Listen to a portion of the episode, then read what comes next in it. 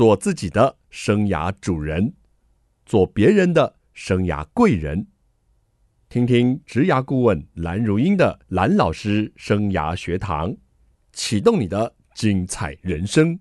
听众朋友好，欢迎透过环宇广播电台和 Podcast 的收听蓝老师生涯学堂，我是节目主持人蓝如英蓝老师。我们这个系列要进行的是求职大作战，我们要如何成功求职？我们让行家来告诉各位听众朋友。今天邀请到的这位哦，行家呢是太平洋电线电缆的高阶人资主管罗华美。各位听众，大家好，我是罗华美，声音好甜美，谢谢，人也很甜美，所以叫做华美。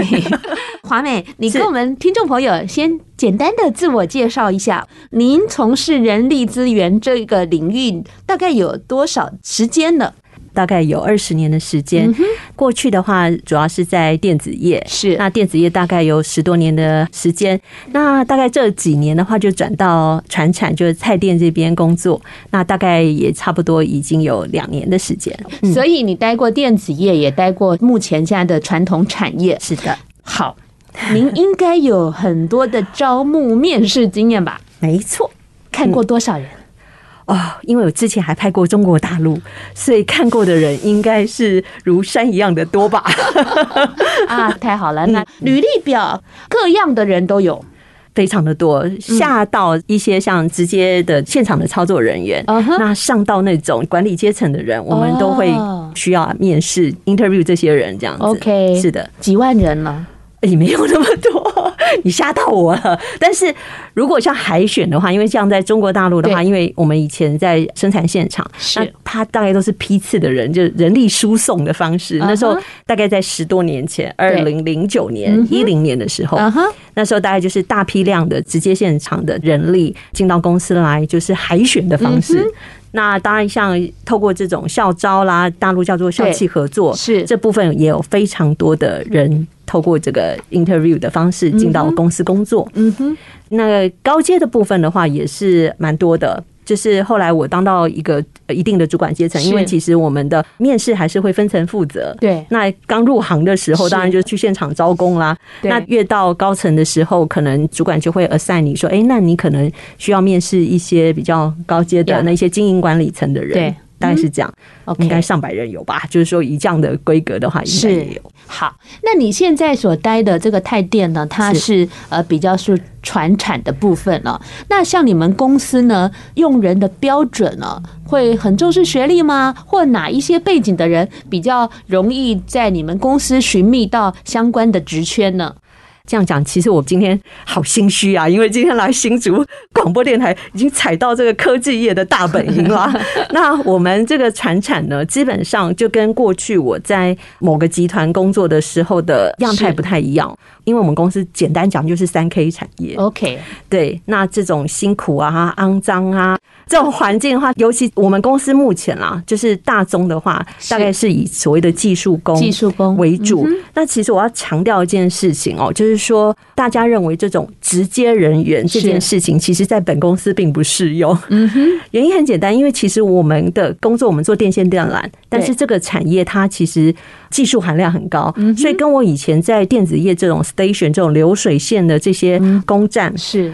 有不太一样的一些内涵在里面。嗯、那我也是进到这个产业之后才发现，哎、欸，不对，不容易。对，他们还蛮希望这种，譬如说科技大学，对，然后有一些理工背景的人。那像譬如说像我们的高压线，对，那这些东西他可能需要就是剥那个电线的外皮之类，他可能要拿刀。嗯，所以你有刀具的使用经验的，像我们现场有蛮多同仁，其实他是那个什么餐饮业的哦，就是他是餐饮科系的哦，那他大刀变成小。刀了，对的。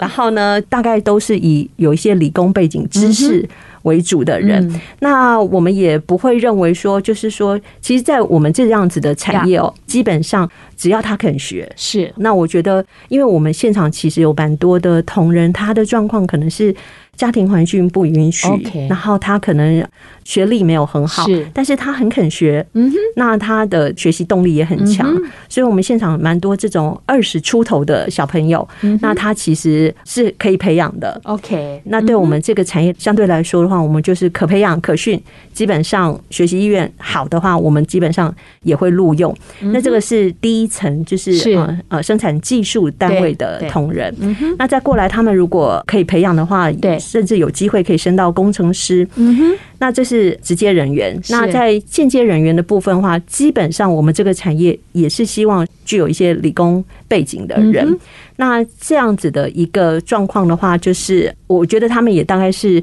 基本上在态度方面，哦、嗯，就是学习的意愿跟能力上面的话，只要我觉得他可培养，然后够积极，我们大概就。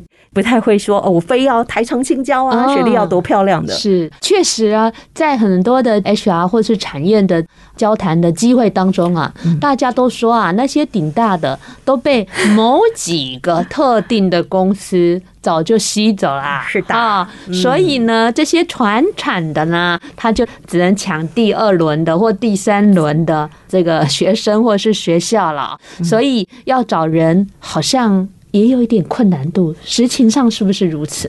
嗯，应该是这样子，因为我想说，顶大学生基本上他们也相对来说比较有想法。对，那在很多呃工作场域里面，那尤其像传产呢，他们真的啦，思维也比较是。不能讲僵化，但是他有他既定的模式，是是。所以如果比较灵活一点的人，可能会不太适应这样的文化。但是如果你灵活一点的话，懂得变通的话，其实我也不觉得，像我们公司里面还蛮多中字辈大学的，中正啊、中央，好不简单呀。还是会有一些，就是我觉得啦，聪明的小朋友他很有想法，很容易教。然后学得很快，是啊，但是你也要懂得给他发挥空间，这也是我觉得一般传产需要调整的地方。这个华美讲的非常好哦，就是说，呃，一个共赢的文化是企业很需要的。你要找到好人才，但是能不能留住好人才，这很重要。有时候 HR 好认真去招募啊，找到一些不错的好人才，可是他们进入公司以后，他们会觉得说，哎呀。怎么沟通管道不畅通？怎么福利稍微有一点点给他弱弱的？那或者是主管的沟通风格很强势等等哦，有时候会吓退了一些人才。是的，好，所以这样的一个双方的互惠的一个角色跟角度哦，我觉得也是这些传统产业哦，他们在哦留住好人才，可能要花很多的心力，再努力一下下。那这个我们的来宾哦，他有这个两岸的这个招募的经验，待会可以多聊聊。好的，好没问题。还有呢，他在一家很大的集团呢当过处长，这个红叉 海边公司，哎，海边的公司。所以待会呢，应该有一些我们求职者该怎么样在五月喽，提早要准备求职，尤其是硬币的这个学生们啊，你要好好的把这样的经验学起来，希望在你的求职上能够助你一臂之力。我们休息一下，待会再来跟我们专家好好的请教。欢迎听众朋友再回到蓝老师生涯学堂。今天的求职大作战呢，我们要进入核心关键喽。我们请来这个二十几年人资经验，而且本身还是一个博士毕业的资历这样的专家来跟大家说一下哦。履历呀，要怎么样才会受到你们这些 HR 的青睐呢？好的。我觉得当然要分不同的职务，还有不同的 level，对，去看这个履历哦。是，那我先讲一般这种没有工作经验、这种社会新鲜人、应届毕业菜鸟们。那我觉得基本上大概会比较强调你自己在学校的一些活动啊、社团，因为其实现在大学毕业生很多，所以你到底要怎么差异化这件事情？对。我觉得可能要凸显你在学校的一些表现之外，是。那我觉得独立思考，对，就是怎么样在这个履历当中。讲到一件事情，就是有些小朋友的履历哦，就是他投 A 加 B 加 C 加全部用同一份，不行不行，要量身定做。对，那我觉得前期哦，我很建议在校的小朋友，我知道蓝老师在清大也有当职涯辅导的导师，我蛮建议小朋友就是要善用这样的资源，嗯，因为你在写这个履历的时候，你可能不太知道方向，自己的盲点都看不出来。是的，那最重要的是，其实你不太知道自己想要的是什么，反正就毕业就丢嘛，就。看到直缺就丢啊，就海选海撒这样子。对。那但是其实我还蛮建议，就是说，其实到了一个年纪之后哦，大家都知道，像德国的教育是十岁定向。对。那我是觉得蛮建议小朋友，就是在毕业前期的时候，先去了解自己想要的是什么。嗯、那你就会减少这种事物的时间。对。不然就会导致你后面的履历会很难看。是。就是每个工作三个月。半年啊，两个月，好，那我觉得大家到你后面职涯的时候，你就会觉得非常的害怕，就是是。因为看到这样的履历，一般 HR 就直接丢到垃圾桶。嗯，所以我觉得蛮安静的丢掉，没错啊。所以真的很重要，就是在学校的时候，我觉得要善用学校的一些辅导的资源，那求助于一些学校的辅导老师、就业辅导室的老师们，是。那可以协助你在求职的履历上面更精准。嗯，那对于你自己职涯的一个想象，我觉得。也会比较明确，是。好，就是你会减少很多事物跌跌撞撞的时间。那所以这个是针对在校的小朋友的一个建议。那如果一般要转职的，那我觉得也会有这样的状况，因为我自己最近就曾经遇到一个同仁，那他可能就是。不是很了解，或是很清楚自己要的是什么，嗯哼，所以他可能 A 公司待了半年，B 公司也待半年，哦，然后就一直换工作。那他其实很在意的是钱的问题，就是经济上的问题。所以那他呃，可能跑到那间公司之后，他说：“哎。”好像年薪可以给我一百二，嗯，所以他就过去了。是，可是人家讲的一百二不会反映在你的月薪上，所以他一除之后糟糕，人家是要放到年底的时候看绩效再给你。所以他又觉得糟糕，那我每天从那个就是从桃园，然后要跑到台北工作，被哈，他失算了，嗯，没错。所以呢，他又想说，嗯，而且每天通车的时间很长呀，对，这都是他进了那家公司，而且他那边撑到年底去领到那一笔哦，都还是一个 big problem。对，所以最后他去了那间公司，大概也一个多月、两个月。他就回又回到桃园工作，所以问题都是一样，就是你换工作的时候，真的也要想清楚你为何而战嘛。对，如果是为了钱就没关系，就是为了钱你就得忍耐，对不对？是。但是如果你是觉得说哦，我希望有更好的平台跟舞台跟发挥一个空间，那我觉得那个工作你就要想清楚，它是不是符合你自己的期望。那还有有些人面临比较多状况，可能是主管的问题。很多人可能跟主管不合。对对。那那你要认清楚一件事。是哦，就你求职的时候，会不会下一家的主管其实他也是包裹着糖衣 毒药之类的？然后呢，你也看不清楚，然后你又进去，进去之后又发现，天哪，这个主管他骗我耶！你讲的太贴中很多人的经验啊，这也是我自己个人的求职经验，所以呢。就是因为我们在转换过程当中，也会觉得说，哎，这是可以试试看的一个平台。可是进去之后发现，糟糕，好像跟我想的不一样。当然也很难在面试的时候就知道说这间公司的全貌。那我觉得求职就转职的人哦，对，要特别注意，就是说你换工作，第一个想清楚你为何而战。对，第二个就是你对这间公司你即将要去面试有没有充分的了解？对，了解度很重要。就是他的产品你到底知不知道？人家卖什么？啊，进去跟人家面试要乱讲，然后就想说，哎啊。他到底行不行啊？这样到底对吗？就是你要了解，譬如说你重视的是一些现在台湾有一些未上市的公司，对，那它未上市的话，它可能将来有无限的潜力，那这是你看中的，那你就要对它的产品啊什么什么非常了解。是，以我自己做人资来说，其实我也不建议说。把这个人资当成一个行政事务的工作，这样你的替代性就很高。对，你要创造自己不可被替代的价值。对，所以你对他的产品啊，对公司未来的发展走向，你要很清楚。你说，哎，可是我只是一个执行层的人呢，我需要了解到这样要，因为呢，这会跟你的职涯有充分的相关。因为你如果长期希望在这个领域里面耕耘，那我觉得对于这些东西的深耕，没错，了解，不管你是哪个职务。Even 是人资，你觉得好像是很后勤的，是。我觉得还是有必要了解。嗯，OK，这个非常贴切的一个建议，就是不要为了换工作而换工作。真的要先想清楚哦，这个定向不是只有年轻人要定向，中年人转职者也要定向哦，这很重要，才不会走冤枉路哦，或者是迷失在你所要的东西当中。那我们根据很多的调查哦，求职者很不会写自传呢，或者是在自传会卡关。那您赶快来教教我们哦，怎样的自传才是你们觉得好的自传呢？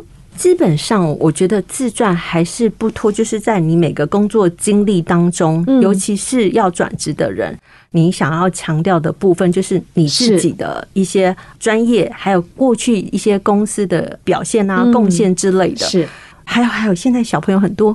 真的中文能力不是很好，然后你可以理解来求助我们的，我们花了很多的时间，而且我们还是在顶大哦，还有改错字呢，所以就是我觉得呃。真的啦，就是你真的不太会写履历的话，真的也是蛮建议说你可能需要找外面的老师协助你。那基本上的求职，就是如果比较标准的话，当然简单的概述你的一些求学经验。那最重要是你在这个职务上面，你有没有一些表现？对，那未来进入公司有哪些你自己希望发展的方向？是要把它写得清楚一点，尤其是你希望进来可以贡献公司什么事情。我觉得蛮多的主管会想要看到这个部分，不然他就会问你说：“所以你觉得你可以贡献给我公司什么东西？”嗯哼，对，常会被问这样的。我常提醒，就是说写履历自传的民众，很多人不晓得是谦虚，还是真的客气，还是没自信。通常会在最后一段啊，写未来的发展或者是动机的时候，写说：“我想去贵公司学习。”我都告诉他们，我们为什么要给你学习啊？还要派一个 mentor 来教你吗？嗯，好，这样对企业他会觉得说。并不是那么 OK 的人。如果他有其他的候选人的话，所以刚刚专家有说到，创造不可替代的价值，其实是每个人要去思考的。哈，不是只有 HR。他刚刚勉励说，HR 不要当成行政在做，但是其实每一个人都要思考，我公司为什么要花这些钱要 hire 你，要雇佣你，你的价值在哪里？哈，不一定要讲贡献啦，这有点比较沉重。你的价值，你可以做什么事情？这点真的要能够呃拿得出来哈，然后去跟别人说服，跟别人证明说顾到你，这是很棒的一个理由，很棒的一个关键。我们先聊到这里啊。欢迎听众朋友再回到蓝老师生涯学堂。蓝老师生涯学堂是每个礼拜二晚上七点在环宇广播电台 FM 九六点七跟听众朋友空中相见。在隔个礼拜二的早上七点，您开车上班的时候会听到节目的重播，还有在各大 Podcast 的平台都有蓝老师生涯学堂节目的播出。欢迎听众朋友锁定你喜欢收听的方式，跟着蓝老师一一起来学习。如果你想知道节目的最新资讯，访问什么？大来宾，您可以上脸书搜寻环宇广播电台，或者是直接搜寻蓝老师生涯学堂。我们今天进行的是求职大作战，如何成功求职？让行家来告诉您。我们邀请到的是太平洋电信电缆高阶人资主管罗华美。各位听众，大家好。华美呢，他有两岸人资的经验，那也做过大集团的人资处长。哎，你是不是中年转换工作呀？没错，中年转换工作其实也不容易耶。嗯，因为这个职场哦，对于比较高龄的人是有一点 不友善，是有点难度的。对，其实我的求职过程是血泪斑斑。哎呦，下次我们要来做个人物专访，真的。可能会比这个更精彩。是的，可以疗愈到一些人受伤的心灵。没错，哎，你花了多久的时间才中年转职成功啊？我先讲一下啊，就是其实我原本跟蓝老师一样，是在这个财团法人的机构嘛，嗯，同事同事儿。那接下来呢，就是刚好有一个因缘机会。其实我觉得哈，我很鼓励大家做一件事情，这样等一下大家都会骂我。我觉得是秘密。好，不是有本书叫秘密吗？我讲的是真的是那本书的那个哦。因为当年发生一件事情，就是二零零八年的时候，然后呢，我大概三十七八岁的时候转职，那是我第一次决定要离开这财团法人机构，跳槽到业界，而且很大的海边。对，然后在无人的海边，赞。好，那其实那时候我记得二零零八年初的时候，我刚好看电视看到那个红沙集团的那个尾牙有没有？然后你被吸引了，那老板出来选总统，对不对？他说：“争权夺利是好汉，开疆辟土真英雄。”我跟我妈看电视的时候说：“妈。”我想要去那里上班，真假？然后就心想事成，真的。然后我妈就说：“拜托，那人家哈就是要理工背景的，你要去干嘛？”我说：“我可以帮他找人。”对对对，用你的专长。对，然后大概到了那个年的年底，那个集团就透过，因为他那时候就是。马总统选上，说是要去投资高雄，这样，是那他就说高雄软体园区缺教育训练的主管。那因为那时候我们在做那个 competency，在做职能的东西，那所以我就觉得，哎，有机会。那但是我没有去 apply，就很奇怪，就刚好我们另外一个单位的同事，他就刚好跳槽去海边公司，然后就说，哎，刚好他们有缺业，你要不要去试试看？怎么这么巧？所以我就说，这个秘密的力量就是心想事成，还蛮大的。好的，我赶快来想一下，就是鼓励大家正向思考，不要说我有钱，明天就会有钱，这是不可能的事情。对，请大家要正面，而且自己也要努力啊。可是你去那个公司很久，待了十几年嘛，十年，嗯，那你中间遇到一些公司的改变，所以离开了嘛？哎，其实不是，哎，我是觉得待了十年的公司差不多了，就是该看的、该上传下传的，就是时间差不多。其实我觉得我在那间公司。我知道很多人离开是有怨怼的，但是我觉得非常开心。OK，我很喜欢那间公司，虽然我知道很多人对他的评价很两极，但是我重点是我 focus 在我要学什么。所以跟各位听众分享也是说，其实你到一间公司，不要只看到很短视的眼前的净利，长远来看的话，我觉得你知道你自己得到什么，学到什么，想学什么，是。很目标导向，focus 自己。旁边周遭的这些对你来说，那就是风花雪月的。那你离开，可是你应该没有预期到中年转职会有这么困难吧？是的，其实那时候一心想要离开，是希望说，哎，我在海边公司学到一些东西，我应该要可以懂得贡献给这个社会，行走江湖哈。对，那我觉得，哎，说不定我可以做更多更有意义的事情。可是后来发现离开之后有点后悔，你知道吗？因为就刚刚蓝老师讲的，就是真的工作很难找，因为自己已经又隔了十年之后已经四十 尾巴了，然后就觉得小时候天哪，外面的公司怎么都乱七八糟，然后为什么都你的眼界也不同了？有一些公司你看不满意了，对不对？大都是人家拒绝我，你不要客气了。所以你这个转职大概花了好几年，我记得。我觉得我运气不是太好，因为我一九年离开的时候，那时候还没有 COVID nineteen，对对，所以那时候刚好外面的景气畅旺，很奇怪，那是一整年哦，我找不到工作，然后我就开始自我怀疑。嗯，就觉得说，哎，奇怪，我是不是哪里不对？你虽然曾经有怀疑过自己，但是你很积极，还在学习新的专业。我是在一个证照班跟你重逢的，对，所以我会觉得你本身就是一个很好的励志故事。虽然你在中年转职花了一些的时间，也曾经遇到一些错愕，或是你没预期到的事，但是我觉得你很棒，我很开心，就看你又回到职场了，然后不同的产业，但是您还是位居很高的 HR 的主管职，还是能继续延续你的专业，这一点是我觉得你。很棒，苦尽甘来。应该是说，其实我那时候求职就转职的时候不顺的过程当中，我觉得千万不要放弃自己，就是一个学习的动力跟成长的动力，就是持续学习跟持续成长。不管你是几岁的人，都非常的重要，因为你才能够把自己慢慢的加值上去。那其实我觉得以前我在单一的工作场域里面，其实也有很多我觉得就是不足的地方。那反而是跳出来之后才发现，哦，原来外面人外有人，天外有天。嗯，对，那也是这样的场合下面又再碰到蓝老师，就觉得嗯，很佩服蓝老师，就是说一些跨域学习，然后还有很多不同的角色跟经营，都把自己弄得更好。好啦，同事别赞美我啦，同事加同学，没有没有没有，是真的。然后就觉得很佩服，就是我觉得给我不一样的眼界跟视野，这样。嗯哼，好，这个华美一直是非常努力。在学习的人能够读到博士班，这点就是我很敬佩的哦。而且他自己在重大的工作压力上，其实身体也出现了状况，不过他还是。非常的乐观，这一点是我从他身上一直发现很棒的一个特质。